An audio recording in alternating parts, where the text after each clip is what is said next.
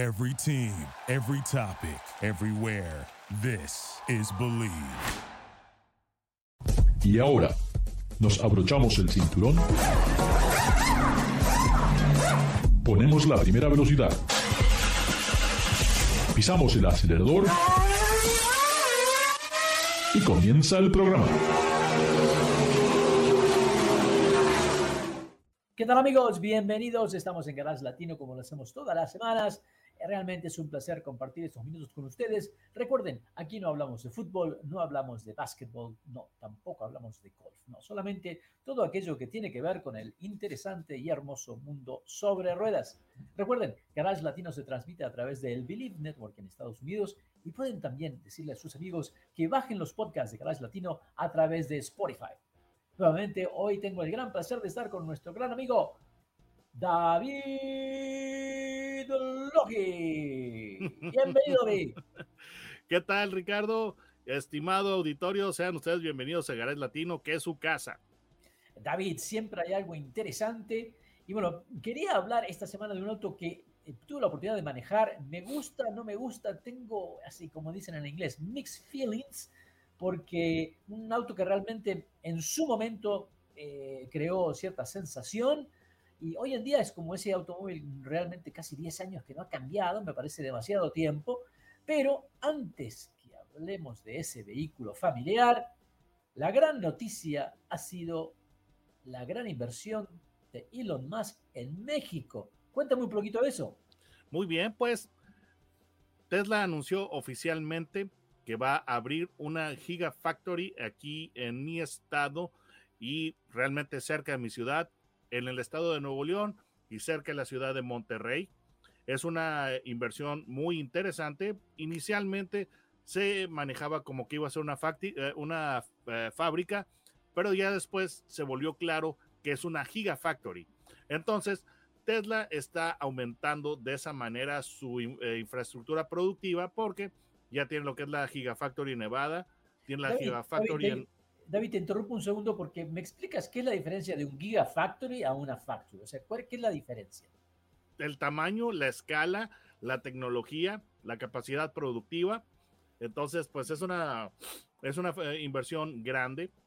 Entonces va a complementar a la fábrica o la mega fábrica o gigafactory que tiene, te digo, tiene en Nevada, también está en ah, Austin y hay una Alemania, si mal no recuerdo, Berlín.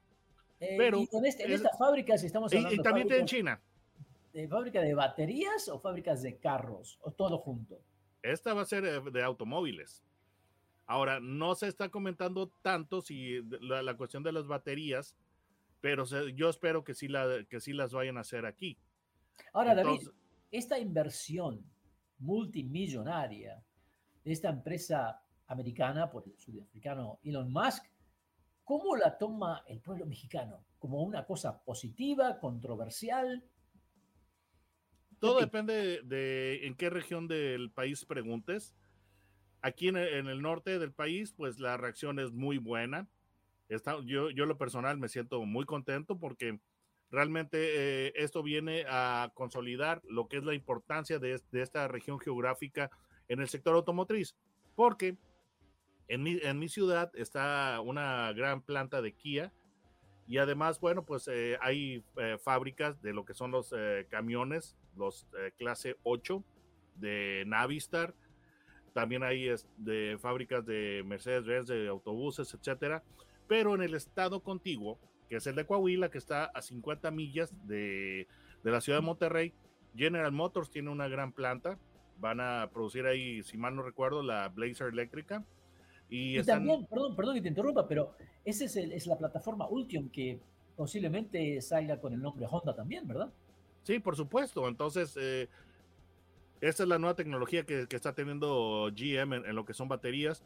Además de, de esta fábrica de GM eh, a 50 millas de, de, mi estado, está pues una planta grande de Chrysler o bueno, vamos, ya, ya, ha cambiado tanto de manos este, este consorcio que pues ahora pues es Estelantis, pero están haciendo lo que son las eh, pickups eh, RAM y están haciendo lo que es la la van grande, la, la, la, la que compite con Sprinter, ah, y la... Furgoneta, sí, sí. Sí, sí, sí, la, la, la enorme Es- camioneta de carga. también, sí. Entonces, vaya, este es un sector que ya tiene mucha infraestructura y mucha preparación para lo que es el sector automotriz, además de que aquí, bueno, la ciudad de Monterrey se debate si es la segunda o la tercera más grande del, del pa- del país. Ya hay quienes consideran que es la segunda ciudad más grande de, de México. Bueno, Entonces además, aquí eh, hay buenas universidades porque pues es necesario cuando estás teniendo una fábrica con, eh, con, eh, que está produciendo ya vehículos de alta tecnología que tengas sí. Y además, David, te menciono, creo con que buena es- preparación académica. Sí, sí, además creo que esto ratifica el punto de que México, a nivel fabricación de automóviles, es, es uno de los mejores lugares en el mundo. Se está constantemente restableciendo y la introducción de todas estas plantas para vehículos eléctricos creo que es sumamente importante para todo lo que es el comercio interamericano porque es el futuro y creo que es muy, muy interesante. Eh, Sí. el- a- aparte que mencionaron también de un auto nuevo, ¿verdad? Un nuevo Tesla que sería producido, tal vez un, Tesla más pequeño que sería... Mira, están hablando de un vehículo de nueva generación.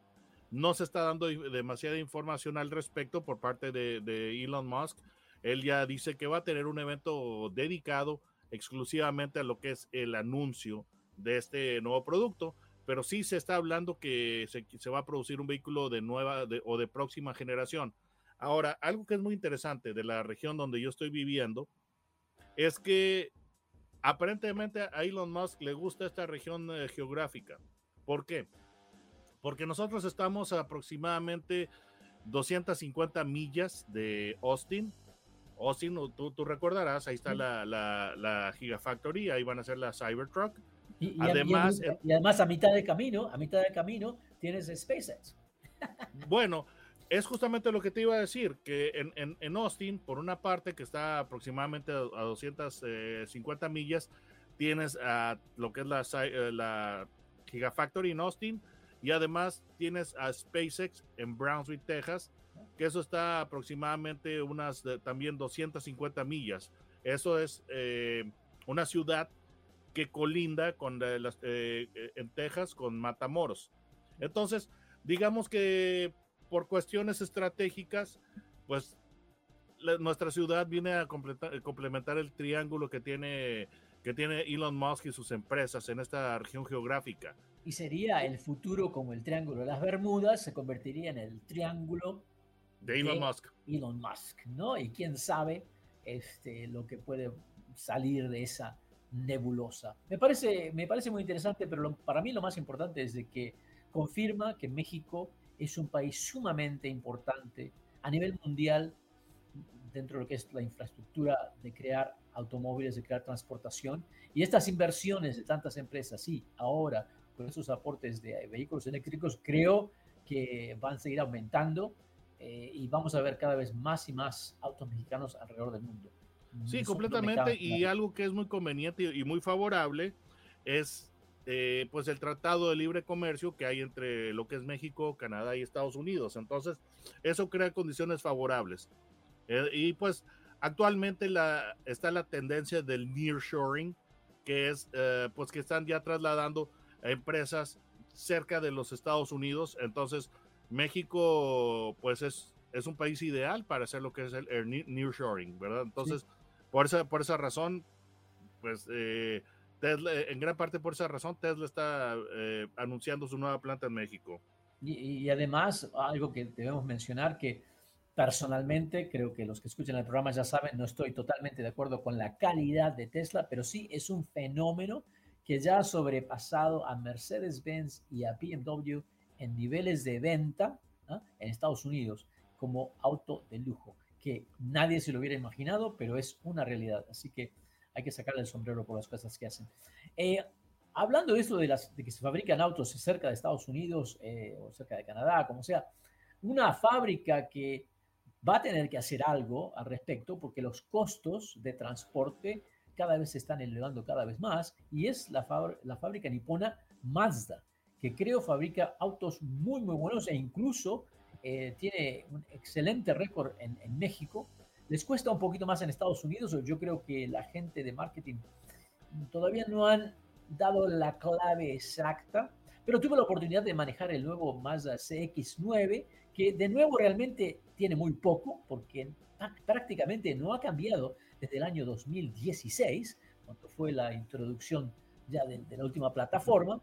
Un vehículo que en su momento me pareció muy lindo porque, claro, era todavía la época donde existían los minivans, y claro, entra este vehículo con tres filas de asiento, un vehículo familiar, con una, un estilo totalmente radical, un interior premium que elevaba a más a otro nivel, llamó muchísimo la atención, pero hoy en día, ya después de tantos años, como que le falta un poquito, pero así todo, debo decir, lo, cuando tienes algo bueno, es muy difícil de cambiarlo. ¿Cómo lo mejoras? ¿no? Las mejoras han sido muy pocas, pero todas muy positivas. El auto todavía se ve lindo, el interior es hermoso y se maneja de una manera muy linda. Yo creo que tú has tenido la oportunidad de manejarlo también, ¿verdad? Sí, y una, eh, uno de los eh, puntos fuertes o lo que es el capital de Mazda es su conducción, que es precisa, es agradable, es divertida. En, en ese aspecto, Mazda eh, con sus X9 supera a la competencia porque, bueno, yo, yo siempre he dicho que hay vehículos que son para mamá y otros que son para papá, y la Mazda CX9 parece estar eh, dedicada o enfocada en papá. Sí, y te digo que este, cuando la manejas... Vas a, divertirte, vas sí, a cuando la manejas, la familia. No te, das cuenta que estás manejando un vehículo de tres filas de asientos, o sea, parece que estuvieras manejando un sedán deportivo. Y algo que ha hecho Mazda es no sé si está bien o no, pero la verdad que la CX9 tiene una gran variedad de ofertas. O sea, tienes el CX Touring, eh, el, ahora tienen el, Touring Plus, también el Carbon Edition, que es para los que les gusta el deportivo, el Grand Grand Touring, o sea, eh, incluso la edición de lujo que le llaman el Signature CX9, en fin, una variedad de modelos que no sé si es necesario, pero cada uno ofrece un interior diferente. El look fue muy bueno desde el inicio, así que creo que es muy difícil cambiarlo. Pero un auto que me gusta, eh, se ha elevado bastante el precio.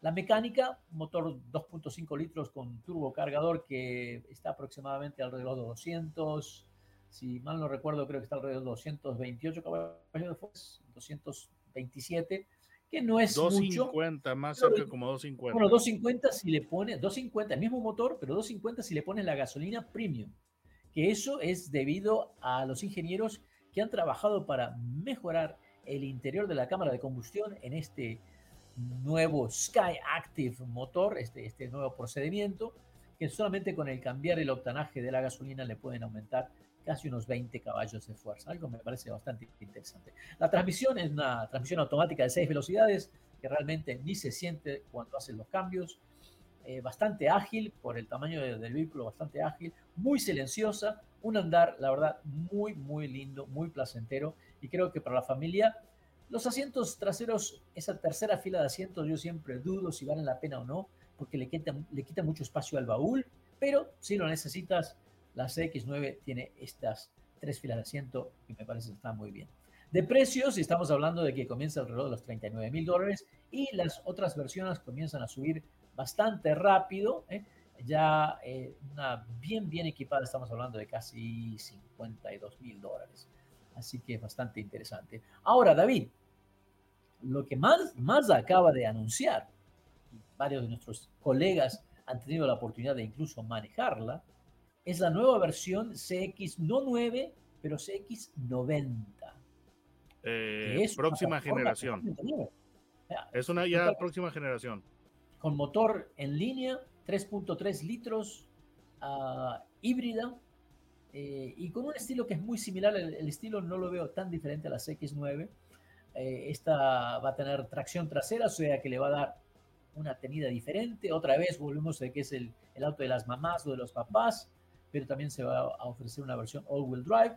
¿Qué te parece? ¿Vale la pena este cambio de Mazda? ¿Tendrían que haber hecho algo mucho más radical en el, a nivel de estilo? ¿O está bien que se ve muy similar al CX9? ¿Qué te parece a ti, David? Mira, te tengo que confesar que en estilo no me, no me eh, fascina, sinceramente. Sí parece una evolución de CX9, pero un pequeño detalle que no me encantó del estilo de la nueva es que los costados están demasiado planos. Entonces, eh, a mí me agradaría que tuviera los arcos de las ruedas más marcados para darle una, una presencia más atlética, más interesante, más deportiva, más musculosa. Y ese pequeño problema que yo veo que, que este nuevo modelo, los costados son demasiado planos. Entonces, por ese lado, a mí, en, en, cuanto a estilo, no me encanta, sinceramente. Pero lo que es eh, interesante de este vehículo es que es eh, el intento de Mazda de ascender de nivel y empezar ya, a competir con marcas premium, que esa siempre ha sido la ambición de, Mazda, sinceramente. Con las X9 ya los interiores eh, habían mejorado tremendamente, realmente la cabina de X9 es muy buena, tú podrás ver eh, lo que es la madera genuina, poro abierto, además el metal, eh, los, los acentos metálicos, materiales suaves, entonces ya se siente como un vehículo muy bueno. Entonces, las ambiciones de Mazda es competir eh, en, un nivel más alto, aunque realmente no tengo idea si ellos este, están apuntando a Mercedes-Benz y BMW, porque yo siento que realmente les faltan muchos recursos para estar a esa, altura. Mira, David, te, comento, te comento, David, que hace un, par de años atrás me llamó la atención porque fuimos a un evento de Mazda donde podíamos degustar chocolates. Y me llamó la atención esto, bueno, degustamos chocolates porque era la nueva, eh, la nueva, digamos, el nuevo plan de Mazda de comenzar a cambiar esa imagen para un vehículo premium. Pero el vehículo, el, el, mercado premium es un mercado muy, pero muy competitivo y muy difícil. Y no sé si realmente Mazda puede competir a ese nivel. Yo creo que sí pueden hacer el vehículo, Debemos, recordar que en su momento Mazda también lanzó Amati, ¿te acuerdas? Que era como Toyota Lexus, Nissan Infinity. lo quiso lanzar, pero a, fin de cuentas se arrepintió. Quiso hacerlo. Pero no, no creo que se arrepintió, sino que la gente es como se identifica ah, con estas marcas. Y cuando hablas de marcas premium, eh, es la psicología del, del comprador en ese momento creo que apunta a otro nivel, a otro... Quieren ver esa marca, quieren ver a la estrella o lo que está haciendo, me parece excelente, Genesis. Para Mazda, no sé si va a ser tan fácil. No, porque creo, creo que ellos tienen que invertir mucho y es un, es, es un eh, momento difícil para todos los fabricantes, inclusive para BMW y Mercedes y Audi, porque está eh, reescribiéndose lo que es el mercado automotriz con, la, con, la, con el paso de los eléctricos. Y Mazda en ese aspecto, pues realmente creo que le falta mucho. Pero yo diría que Mazda eh, podría ser un entry level eh, premium. No sé, apuntarle a, no sé, Acura, apuntarle, inclusive, eh, eso me parecería difícil, apuntarle a Volvo, apuntarle a Lincoln, entonces, eso se me haría un poquito más creíble, eh, sinceramente.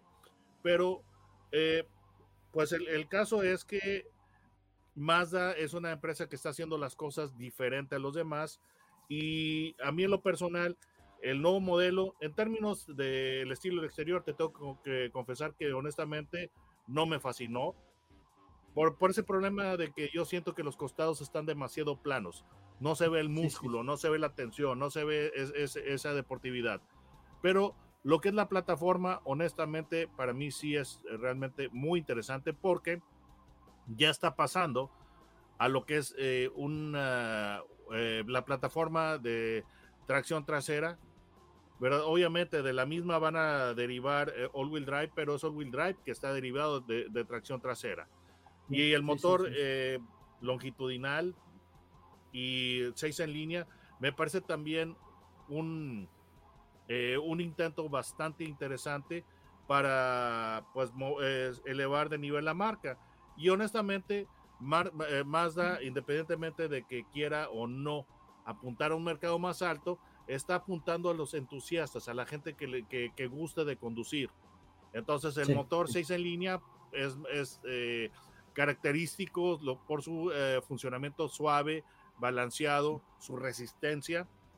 Y una de las cosas que Mazda está haciendo muy bien actualmente, inclusive con, su, con la generación actual de autos, lo que es la dirección. Mazda es una de las compañías que entiende mejor el concepto de sensación del, o feedback o retroalimentación del volante. Entonces, la, la, la, dirección de Mazda es de las mejores que hay, ah, pues yo podría decir a nivel generalista. Sí, hay que Mazda está haciendo las cosas distintas. Siempre se han sentido muy ágiles, muy, pero muy ágiles, eh, con, buenas aceleraciones, buenos frenos. Eh, la verdad que para que le gusta conducir te da cierta sensación de que qué lindo que se maneja este auto. ¿no? O sea, eh, es la antítesis, de un Toyota, ¿no? Corolla. que se maneja perfecto, pero no sientes nada, ¿no? Ambos muy buenos automóviles, pero puntos de vista muy diferentes. Volviendo al CX9, que es el que probamos, que es el que está disponible hoy en día, creo que todavía es una, una buena adquisición para aquellas familias que aprecian el interior del vehículo, eh, porque realmente ahí es donde se ve la gran diferencia. Y creo que el futuro de Mazda está en camino a un cambio que todavía no sabemos hacia dónde va a ir. Ha sido realmente una gran oportunidad de manejar este vehículo que todavía impresiona, todavía, a pesar de que han pasado los años y el incremento de tecnología ha sido pequeño, me parece que el auto todavía es uno para poder recomendar. David, ¿cómo te encuentran nuestros amigos en YouTube? Bueno, es muy sencillo, pongan mi nombre, David Logi, Logi es con J, no con G, y van a encontrar mi canal directamente les recomiendo que miren los videos que hace este señor, que se llama David Logi. Eh, porque realmente antes de adquirir un vehículo, eh, hoy en día los automóviles cada vez cuestan más y uno se enamora por 10 segundos en la agencia, en la concesionaria, y después, dos o tres meses después, se arrepiente porque le empiezan a encontrar los peros. David se encarga de encontrar los peros antes que ustedes para que estén atentos a lo que puede funcionar y lo que no puede funcionar. Así que creo que vale la pena. Y recuerden, amigos y amigas, que Garage Latino se transmite a través del Believe Network en Estados Unidos y coméntenle a sus amigos que pueden bajar los podcasts de Garage Latino a través de Spotify. No se vayan, que ya regresamos. Duraloop es un tratamiento especial para que el aceite no pierda sus propiedades. Duraloop reduce la sedimentación de las partículas nocivas que dañan al motor Duraloop disminuye la temperatura interna del motor y la fricción de los metales. Duraloop, para que el motor dure más. Thank you for listening to Believe. You can show support to your host by subscribing to the show and giving us a five star rating on your preferred platform. Check us out at Believe.com and search for B L E A V on YouTube. Swimsuit? Check. Sunscreen? Check. Phone charger? Check. Don't forget to pack the 5 Hour Energy. It fits great in a pocket or carry on, and the alert feeling will help you arrive ready for anything. Now get 20% off when you use code 5HE Travel at 5hourenergy.com. Expires April 30th. One time use only, not valid with other discounts. Remember, visit 5hourenergy.com and use code 5HE Travel to save 20%. You know, when you're listening to a true crime story that has an unbelievable plot twist that makes you stop in your tracks? That's what our podcast, People Are the Worst, brings you with each episode. I'm Rachel. And I'm Rebecca. We're identical twins who love true crime cases that make you say, didn't see that coming, and we hate the people responsible for them. Listen to People Are the Worst now on Apple, Spotify, or wherever you get your podcasts.